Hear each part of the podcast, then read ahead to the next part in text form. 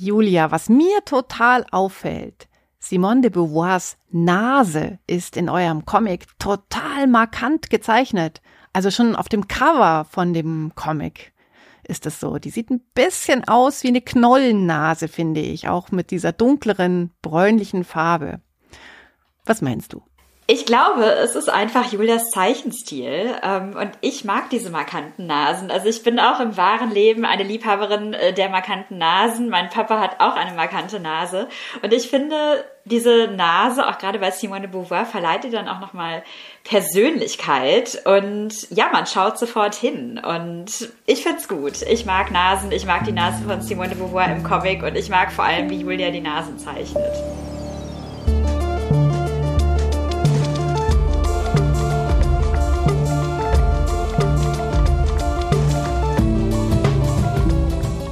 Hallo, ich bin Laura Freisberg und das ist die 74. Folge von Stadtland Krise, dem feministischen Podcast von Frauenstudien München. Ich bin Barbara Streidel und in dieser Episode geht es um die Nase von Simone de Beauvoir. Naja, nicht nur um ihre Nase, es geht eigentlich vor allem um Julia Korbigs Leidenschaft für Simone de Beauvoir. Hallo Julia. Hallo aus Berlin. Hallo. Wir möchten dich kurz vorstellen. Du bist 1988 geboren Autorin und Journalistin und du hast echt ein Fable für Simone de Beauvoir. Dein Buch Oh Simone oder Oh Simon ist 2017 erschienen, Untertitel Warum wir Beauvoir wiederentdecken sollten. Und jetzt hast du ein Comic aus dem Leben von Simone de Beauvoir gemacht mit dem Titel Ich möchte vom Leben alles. Gemeinsam mit der Zeichnerin Julia Bernhardt, die eben auch die Nase von Simone de Beauvoir so markant dargestellt hat. Und sie hat schon so eine sehr soll ich sagen, realistische und markante Art, Körper darzustellen. War sie deine Wunschzeichnerin für das Projekt? Absolut. Also ich muss sagen, es war ein bisschen wie in so einem Süßigkeitenladen, weil ich dann bei der Suche nach Zeichnerinnen festgestellt habe, wie viele tolle es eigentlich in Deutschland gibt. Und das war mir, glaube ich, vorher nicht so bewusst. Und es war wirklich, also ähm, die Auswahl fiel schwer, aber Julias Zeichenstil hat dann ähm, ja Lektorin Antje und mir so gut gefallen, weil er so realistisch ist. Also ähm, ich wollte gerne für den Comic etwas, was eben ja nicht so abstrakt ist, nicht nur so angedeutet, sondern ich mag das auch schon, wenn man die Figuren sehr klar erkennt, wenn die auch sehr klare Gesichtsausdrücke haben. Also wenn nicht alles so skizzenhaft ist. Ähm, und da fand ich, passte Julia sehr gut hin. Zumal Simone de Beauvoir ja immer noch eine Figur ist, die ja manchmal so ein bisschen erstarrt wirkt auf irgendwelchen Schwarz-Weiß-Fotos aus Paris. Und da fand ich jetzt diesen modernen Zeichenstil von Julia extrem passend, weil wir wollen sie auch in die Gegenwart holen mit diesem Comic. Und ja, von daher war das eine Traumzusammenarbeit und ich liebe, was Julia mit Simone de Beauvoir gemacht hat. Mhm. Wie muss man sich denn eure Zusammenarbeit vorstellen? Also wie kommen deine, deine biografischen oder auch inhaltlichen Aspekte, die du rausgreifst, dann in die Bilder? Ja, das ist eine gute Frage. Und ich glaube, dieser Prozess, den mussten wir auch erst erlernen. Also es ist ein bisschen, ähm, also für uns beide, glaube ich, auch das erste Mal, dass wir so ein großes Comic-Projekt äh, machen und dann eben auch noch ja, in Zusammenarbeit mit jemand anderem. Also Julia hat ja schon einen Comic gemacht, aber den hat sie sowohl geschrieben als auch gezeichnet. Ich habe noch nie einen Comic gemacht ähm, und gezeichnet habe ich ihn schon gar nicht. Und daher mussten wir da viel lernen. Aber ich glaube, was uns sehr geholfen hat, war von Anfang an, dass wir einen ähnlichen Humor haben. Also wir wussten sofort, das soll jetzt alles nicht so ernst werden und wir wollen da auch so ein bisschen lachen und es soll auch so ein bisschen unterhaltsam sein. Und ja, es war dann eigentlich wirklich eine ganz harmonische Zusammenarbeit, weil ich dann immer diejenige war, also Julia sagt immer das wandelnde Beauvoir-Lexikon. Und ich habe dann mir natürlich überlegt, wie erzählen wir diese Geschichte und habe es dann Julia aber relativ freigestellt, was sie daraus macht. Also natürlich gab es dieses Comic-Drehbuch, so heißt das, wo dann die einzelnen Szenen genau beschrieben sind, das Setting, die Dialoge, welche Menschen tauchen da auf und sprechen miteinander. Aber wie sie diese Szenen dann ausgestaltet hat, das war Julia überlassen, weil ich jetzt gar nicht so genau festlegen wollte. Bild eins zeigt jetzt das, Bild zwei zeigt das. Und ähm, ja, so haben wir uns da irgendwie schrittweise durchgekämpft und angenähert. Und von Julia kam dann auch wahnsinnig viel. Also ähm, hat wahnsinnig viel Spaß gemacht. Und ich war immer wieder beeindruckt, was sie dann aus meinen Beschreibungen gemacht hat. Und das war eigentlich das Allerschönste, das zu sehen.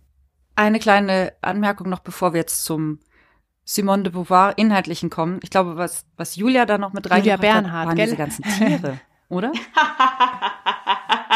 Also es funktioniert super, aber es ist, es ist nochmal so, wie so traumhaft assoziativ. Ja, man muss dazu wissen, dass wir beide wirklich besessen von Hunden sind. Ähm, also wir heißen nicht nur beide Julia, wir sind auch beide wirklich äh, große Fans von Hunden. Julia hat auch einen Hund, Pina Bausch. Pina Bausch war natürlich auch eine wichtige Unterstützung bei der Arbeit an diesem Comic. Und ja, also ich glaube, Julia hat einfach wahnsinnig viel Spaß daran, so kleine Details zu zeichnen und eben auch wirklich Tiere zu zeichnen, die dann überall auftauchen. Und das hat jetzt mit der Handlung nicht immer unbedingt viel zu tun. In manchen Szenen schon, in anderen weniger. Aber ja, ich finde auch, es bringt nochmal so ein bisschen, ja, eine besondere Stimmung in diesen Comic und macht einfach Spaß, wenn man es sich anguckt. Also die doppelte Julia-Packung, nein, die doppelte Julia liebt Hunde-Packung hat dieses Comic gemacht. Du hast mir, Julia Korbig, als wir äh, kürzlich äh, für den Bayerischen Rundfunk schon gesprochen haben, hast du mir erzählt, du warst schon als Schülerin von Simone de Beauvoir total fasziniert und hast sie bei der Recherche für ein Referat über Jean-Paul Sartre auf einem Foto entdeckt und dir dann irgendwie gemerkt und dann bist du an ihrem Buch Die Mannerin von Paris hängen geblieben, einige Monate später. Was ich an dieser Story total offensichtlich finde, ist, ja, du bist total frankophil. Referat über Sartre, liest dann gleich ein Buch äh, von Simone de Beauvoir selbst. Ich als über ehrgeizige Schülerin kann das jetzt nicht von mir behaupten, dass ich das gemacht hätte. Du hast sicherlich gleich angefangen, die Bücher im Original zu lesen, oder? Wie war das? Äh, das würde ich gerne von mir behaupten. So war es nicht. Ähm, das Interessante ist damals, als ich Simone de Beauvoir entdeckt habe für mich, ähm, also die Mandarin habe ich dann gelesen, als ich 18 war. Ich habe das Buch zum 18. Geburtstag bekommen von einem Freund.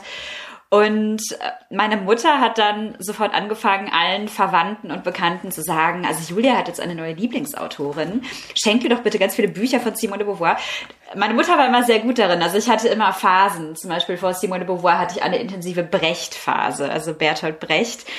Und hinzu kam dann aber, das war ja dann die Abi-Zeit. Also ich war kurz vorm Abi und ich hatte irgendwie so eine Erkältung verschleppt und habe dann irgendwann ähm, eine ja so eine Stirnhöhlen-Nebenhöhlenvereiterung entwickelt, war völlig im Delirium, hatte Fieber, habe auch einige Klausuren mit Fieber geschrieben, also Abi-Vorklausuren, das waren noch nicht die eigentlichen Klausuren. Naja, und in dem Zustand habe ich dann auch einige Bücher von Simone de Beauvoir gelesen. Also ich weiß noch, dass ich die Memoiren einer Tochter aus gutem Hause wirklich krank auf dem Sofa gelesen habe und das andere Geschlecht ebenfalls mit Fieber. Und das hat dann bewirkt, dass ich mich an große Teile dieser Bücher gar nicht mehr erinnern konnte, als ich sie dann nochmal irgendwann zur Hand genommen habe und ich dachte, okay, da ist wirklich nicht so viel hängen geblieben. Also sie damals auf Französisch zu lesen, das wäre, glaube ich, eine zu große Herausforderung gewesen. Das habe ich dann wirklich erst gemacht, als ich äh, nach Frankreich gegangen bin zum Studieren. Also da habe ich mir dann nochmal einige Sachen auf Französisch zugelegt. Nachfrage, es gibt ja immer so ganz viele Diskussionen über, manche Sachen sind eigentlich nicht übersetzbar und das geht auch nicht, das also zu lokalisieren, aus dem Französischen ins Deutsche zu bringen, weil es irgendwie nicht mehr passt. Jetzt hast du sie beide in beiden Sprachen gelesen. Gibt es irgendwie das so das Unmittelbarere im Original oder wird das in der Übersetzung ganz gut herübergetragen? Ja, das kommt drauf an. Also übersetzen bin ich ja auch, äh, also ich bin eine große Bewunderin von Menschen, die übersetzen, weil auch wenn ich Englisch spreche, Französisch, auch ein bisschen Italienisch, ich bin keine Übersetzerin und deswegen habe ich viel Respekt vor dieser Arbeit und ja, man muss sagen, dass gerade die älteren Werke von Simone de Beauvoir auch noch in älteren Übersetzungen vorliegen. Und da würde ich, also wenn das für Leserinnen und Leser möglich ist, immer auf das Original zurückgreifen, weil die deutsche Übersetzung, ja, da merkt man einfach ihre Zeit sehr an. Also es ist, es fühlt sich sehr alt an von den Formulierungen her. Und deswegen bin ich jetzt ganz froh, weil zum Beispiel das andere Geschlecht schon vor Jahren neu übersetzt wurde. Ähm, ich glaube 2008 ungefähr. Und das ist sehr gelungen. Und äh, ich weiß, dass jetzt Amelie Thoma übersetzt die Mandarin neu ins Deutsche. Und das finde ich ganz toll, weil sie hat schon eine wunder, wunder, wunderbare Übersetzung gemacht von Die Unzertrennlichen, was da jetzt posthum erschienen ist vor ein, zwei Jahren. Und darauf freue ich mich total, weil ich hoffe einfach, dass wenn es jetzt neue, frischere, modernere Übersetzungen gibt, dass es vielleicht auch einfach nochmal ähm, mehr Menschen für diese Bücher begeistert, die ja doch dann auch immer noch so ein bisschen ähm, den Eindruck vermitteln, dass sie eben in der damaligen Zeit verhaftet sind und uns dann eigentlich gar nicht so viel zu sagen haben. Mhm. Du hast gesagt, du hattest erst eine Brecht-Phase, dann die Simone de Beauvoir-Phase, aber die hält ja jetzt ganz schön lange an und ich habe gelesen, du bist sogar Mitglied in der International Simone de Beauvoir Society. Was macht ihr denn da? ja, das stimmt, da bin ich Mitglied und das ist wirklich toll, weil Simone Beauvoir da noch ganz lebendig ist. Also es wird ganz viel zu ihr geforscht und ja, man tauscht sich einfach aus. Also es ist super interessant, gerade weil ich glaube, viele Menschen immer noch denken, okay, Simone de Beauvoir, das war diese Frau, die hat damals vor allem in den 50ern Bücher geschrieben. Und ist das überhaupt noch relevant? Vor allem auch, ist das andere Geschlecht noch relevant? Und in der Beauvoir Society wird schon klar, dass es so viele Ansatzpunkte gibt bei Beauvoir, über die man nachdenken kann in ganz verschiedene Richtungen. Also ich hatte einen Artikel gesehen zum Thema ähm, Transgender Kids and Simone de Beauvoir. Und das finde ich spannende Sachen und da bin ich dann auch froh, dass ich da immer wieder neue Impulse bekomme, weil ich glaube, die Gefahr besteht immer, wenn man sich schon so lange mit einer Person beschäftigt, dass man auch so ein bisschen faul wird und vielleicht denkt, ach na ja, ich weiß ja schon alles und ähm, ich habe ja alles gelesen und überhaupt. Und das bringt mich dazu, mich doch immer wieder neu mit ihr auseinanderzusetzen, auch kritisch auseinanderzusetzen natürlich. Also ich bin da gar nicht, dass ich immer sage, alles, was sie gemacht hat, ist toll äh, und alles ist wichtig, sondern ich finde, sie braucht diese kritische Auseinandersetzung auch und diese Kontextualisierung und dieses Weiterdenken. Und da habe ich auch immer den Eindruck, Beauvoir ist jemand, die das sehr begrüßt hätte, weil sie auch ihr Leben lang sich weiterentwickelt hat und durchaus auch Meinungen revidiert hat und durchaus auch selbstkritisch war. Und von daher, ja, es ist für mich wirklich ein Quell der Inspiration, Mitglied dieser Gemeinschaft zu sein und mich eben auszutauschen mit Menschen, die sich auf ganz unterschiedliche Art mit Beauvoir beschäftigen. Also jetzt unabhängig von den engagierten Personen, die in der Simone de Beauvoir Society sind, was ich ja auch unglaublich toll finde, dass, dass ich Menschen kenne, die da dabei sind. Toll, Julia. Danke, Julia. ähm, all die anderen Menschen, ähm, die irgendwie mit ihr verbunden sind, eine Zeit lang gab es ja so T-Shirts mit ihrem Gesicht drauf. Unvergessen natürlich auch Christina Schröder, die sie als Familienministerin doch auch mal zitiert hat. Ähm, ähm, ich will gar nicht über Christina Schröder nachdenken. Das heißt, ähm, also überall ist sie. Ich will nur noch an diesem einen Punkt nochmal festhalten. Es gibt viele Menschen, die meinen, na ja, die hat in den 50ern so Bücher geschrieben und das ist ein alter Käse. Und ist das äh, andere Geschlecht überhaupt noch wichtig? Warum ist es wichtig? Warum müssen wir sie immer wieder neu entdecken? Was ist das, das Besondere an ihr? Warum kann sie nicht einfach in den 50er Jahren bleiben? Also generell glaube ich, dass es sowieso nicht schadet, feministische Klassiker nochmal zu lesen. Also ich habe manchmal den Eindruck, dass ähm, im Feminismus so ein bisschen die Haltung vorherrscht, naja, damals, was damals irgendwie geschrieben wurde, ist sowieso total veraltet und das brauchen wir heute nicht, weil wir sind so viel weiter. Und ich finde es aber schon immer wichtig, sich anzugucken, woher bestimmte Ideen kommen, wie die verhandelt wurden zu bestimmten Zeitpunkten und was davon noch relevant ist. Und klar, also das andere Geschlecht, einerseits kann ich das total verstehen, das geht mir auch so, man nimmt es zur Hand, es ist ein sehr dickes Buch, man kämpft sich da ein bisschen durch und einige Stellen, trotz Neuübersetzung im Deutschen, lesen sich äh, wie von damals. Also es sind schon, ähm, da hatte ich auch mit Julia noch drüber diskutiert, also mit Julia Bernhard, weil sie diese Ausführung zum Thema weibliche Homosexualität relativ furchtbar fand. Und ich glaube, da ist dann aber auch gleichzeitig ja ein großes Problem mit diesem Buch, nämlich dass es eben diesen sehr philosophischen Unterbau hat, den viele sich aber dann nicht so bewusst machen. Also sie lesen das als so ein feministisches Traktat, was es irgendwo auch ist, aber es ist eben auch ein ja ein existenzialistisches Buch. Und gerade beim Thema Homosexualität ist dann nämlich dann doch alles sehr viel komplizierter, als es auf den ersten Blick scheint bei Beauvoir. Und ich glaube, das macht dieses Buch dann manchmal auch so sperrig, weil es immer noch eine weitere Ebene gibt, die man nicht sofort durchdringt. Ich glaube aber trotzdem, dass das Buch uns noch viel zu sagen hat. Also ich habe mich jetzt im letzten Jahr noch mal intensiver damit beschäftigt, weil es erst in Bonn und dann im Literaturhaus München diese große Beauvoir-Ausstellung gab. Und ich, ähm, ja, da eben auch irgendwie Teil des Ganzen war und auch noch mal etwas zum anderen Geschlecht gesagt habe. Aber es ging ja auch in der Ausstellung explizit um das andere Geschlecht. Und ich finde, das ist erstens ein Buch, das immer noch Mut macht und das zweitens ähm, uns wirklich auch immer noch diese Basis liefert oder diese grundlegenden Ideen für Diskussionen, die wir heute führen. Also ich glaube, heute kommt uns vieles immer selbstverständlich vor, dass wir sagen, ja, okay, aber Gender, da weiß doch jeder, was das ist. Ne? Es ist doch klar, dass es ein biologisches Geschlecht gibt und ein soziales Geschlecht. Und das ist, also das mag damals irgendwie neu und aufregend gewesen sein, als Beauvoir das geschrieben hat und Leute haben sich darüber aufgeregt, aber heute ist es doch und also immer wieder, wenn ich öffentliche Debatten mitbekomme, so selbstverständlich ist es ja dann doch nicht. Also hier in Berlin, der neue Bürgermeister hat jetzt erstmal das Gendern ähm, in der Verwaltung abgeschafft, weil es ist angeblich zu kompliziert. Und ähm, auch diese ganze Debatte jetzt über ähm, das Gesetz, nachdem Transmenschen sich dann eben selbst identifizieren können mit ihrem Geschlecht, also es ist alles nicht so selbstverständlich, wie man meint. Und da finde ich schon, kann man auch nochmal bei Beauvoir gucken, wie sie gewisse Themen verhandelt. Ich fand zum Beispiel auch äh, diese ganze MeToo-Debatte natürlich wahnsinnig wichtig, wahnsinnig spannend.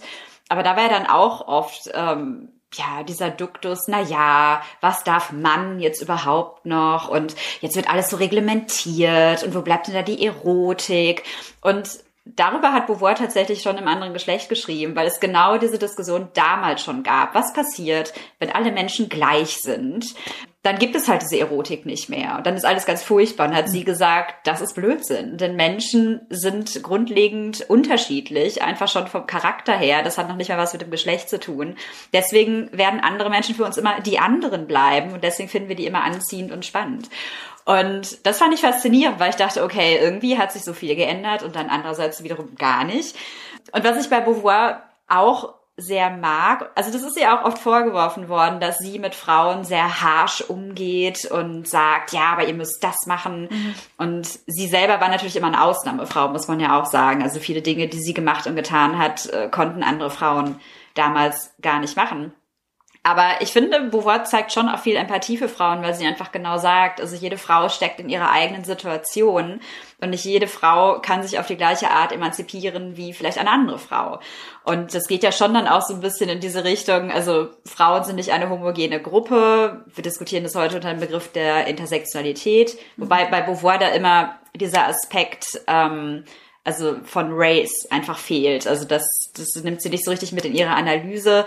Und das ist natürlich schade. Ähm, aber ich finde trotzdem, dass man da viel findet. Und ähm, letztendlich Beauvoir macht uns Mut. Also tatsächlich Mut zum eigenen Narrativ, Mut, Dinge zu hinterfragen. Weil sie sagt, okay, die Dinge sind so, aber müssen sie so sein? Können wir da nicht nochmal genauer hinschauen und es wagen, es anders zu machen? Und ich finde, das ist immer noch etwas, was mir heute sehr viel Mut macht und was mich eben auch daran erinnert, kritisch zu sein und Beauvoir hat selber dazu gesagt, ähm, in einem Interview mit Ali Schwarzer in den 70ern, glaube ich, hat Ali Schwarzer sie gefragt, was Beauvoir denn von den jungen Feministinnen gelernt hätte, also der damaligen zweiten Welle, also in den 60er, mhm. 70er Jahren.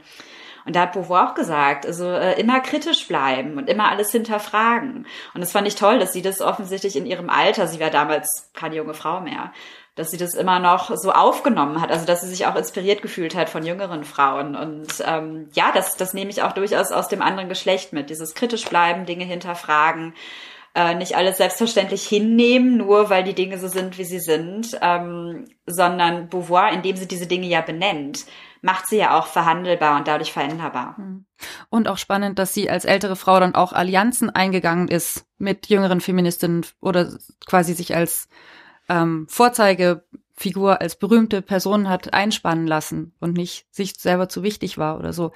Mich würde noch interessieren, die Julia mit 18 und der ähm, Nebenhöhlenentzündung, die hat sich natürlich bei Simone de Beauvoir für ganz andere Themen interessiert als die Julia heute, oder? Also davon gehe ich mal aus. Ich habe meine Magisterarbeit über Hannah Arendt äh, geschrieben und ich würde sie heute ganz anders lesen mit so einem Abstand oder mir würden ganz andere Themen vielleicht ähm, viel mehr ins Auge springen, dass ich denke, ach, das ist ja eigentlich das Wichtige.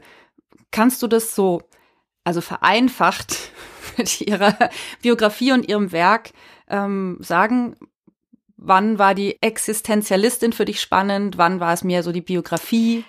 Ja, gute Frage. Ich glaube, da habe ich noch gar nicht so drüber nachgedacht. Äh, ich glaube, am Anfang, dadurch, dass ich mich auch schon mit Sartre und Camus beschäftigt hatte, war der Existenzialismus doch wichtig, weil ich auch, ich meine, also als Jugendliche war ich auch einfach jemand, ähm, ich glaube, ich wollte auch gerne sehr intellektuell sein und dann passt natürlich der Existenzialismus da total gut rein und all diese wichtigen Männer und überhaupt. Also das hat mich schon sehr angesprochen. Aber eigentlich, als ich dann Beauvoir wirklich angefangen habe zu lesen, war für mich vor allem ja dieses biografische sehr wichtig, weil ich damals mit 18, wie gesagt, ich stand kurz vorm Abitur, ähm, ich wusste noch nicht so richtig, was will ich jetzt eigentlich? Also ich wusste immer, dass ich schreiben will und dass ich eigentlich Journalistin sein will, aber der Weg dahin war mir jetzt noch nicht so richtig klar. Also ich hatte noch nicht genau für mich festgelegt, ob ich das jetzt am besten durch ein Journalismusstudium mache oder ob ich vielleicht auch was ganz anderes studiere, wohin ich gehe, was ich tue. Und deswegen habe ich bei Beauvoir, glaube ich, auch so ein bisschen, ja, nach jemandem gesucht, die mir jetzt sagt, wie es geht. Also wie schafft man sich seinen eigenen Lebensweg und wie wählt man vielleicht auch einen Lebensweg, der jetzt nicht so selbstverständlich ist. Ähm und vielleicht auch, sorry, wenn ich reingrätsche, aber ich finde, das kommt in der Graphic Novel auch so gut raus, diese Erlaubnis einfach was Neues zu wagen, was vorher, wofür es eben keine so direkten Vorbilder gibt, oder? Ja, absolut. Da hat mir Beauvoir einfach sehr geholfen, weil sie auch ihren Weg gegangen ist. Und ich habe mich auch oft gefragt, ob sie ihren Weg so gegangen wäre, wenn ihre Familie mehr Geld gehabt hätte, wenn es eben Geld für eine gute Mitgift gegeben hätte, wenn sie standesgemäß geheiratet hätte.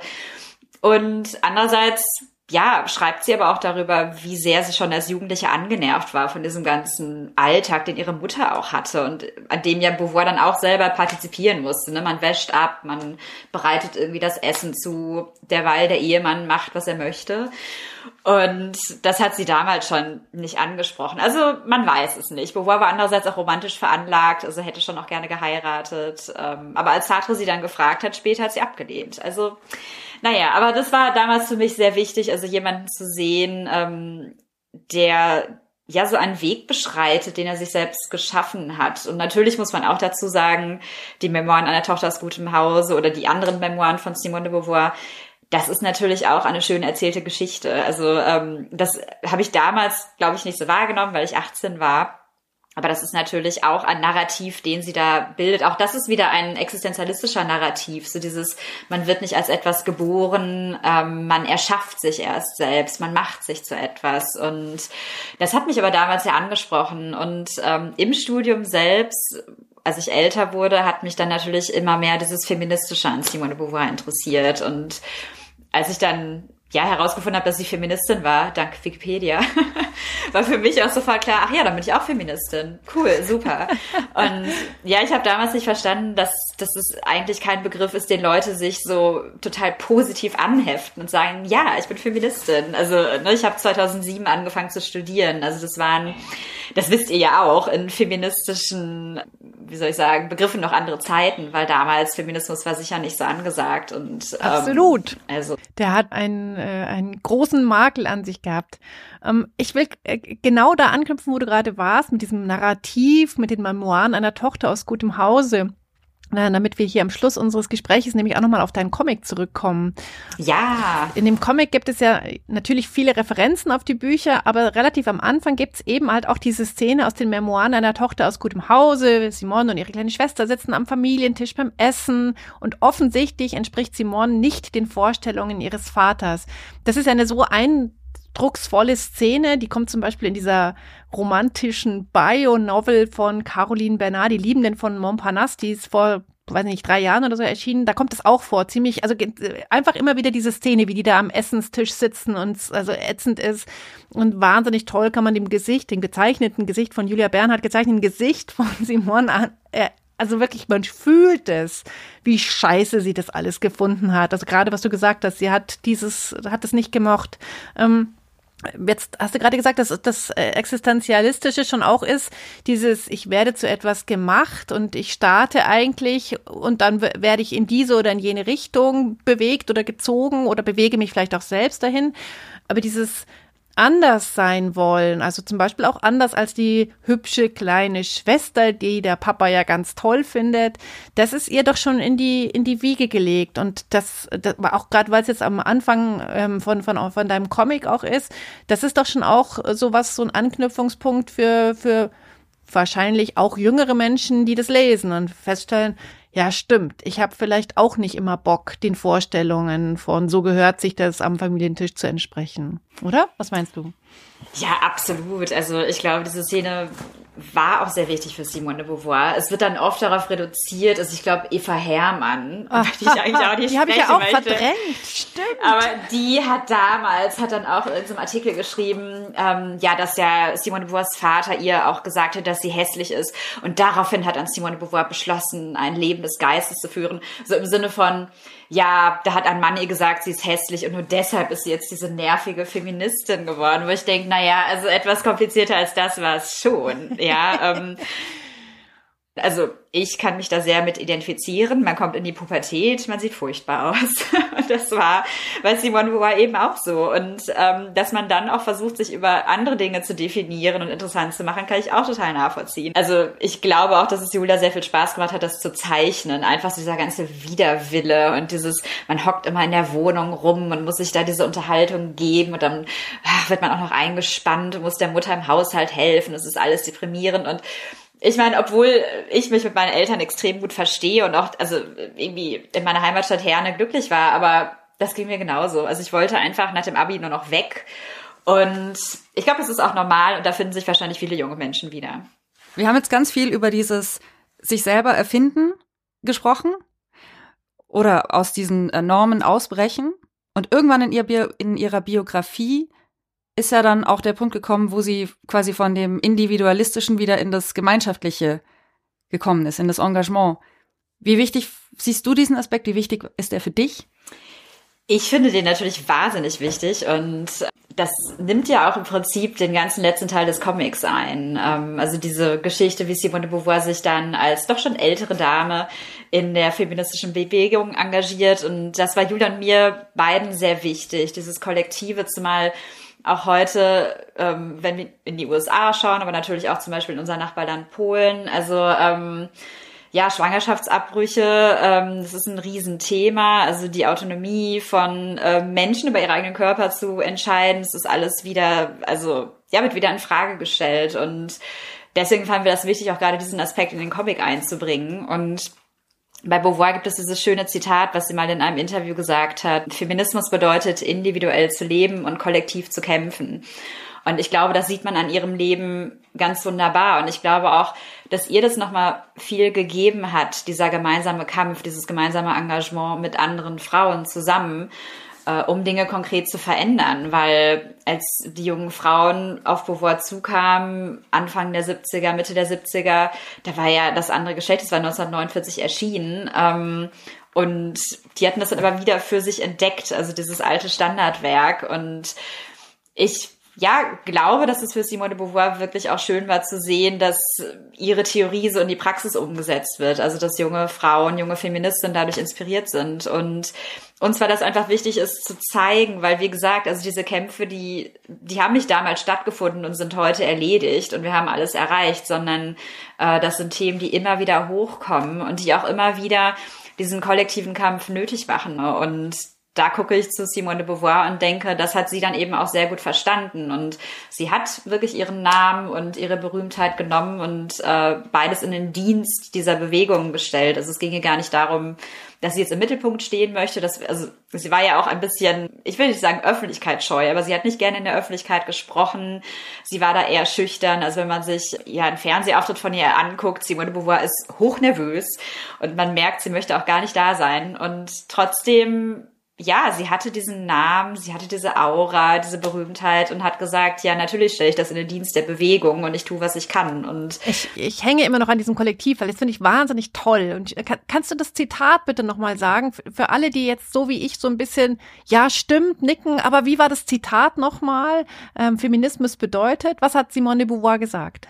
Feminismus bedeutet, individuell zu leben und kollektiv zu kämpfen.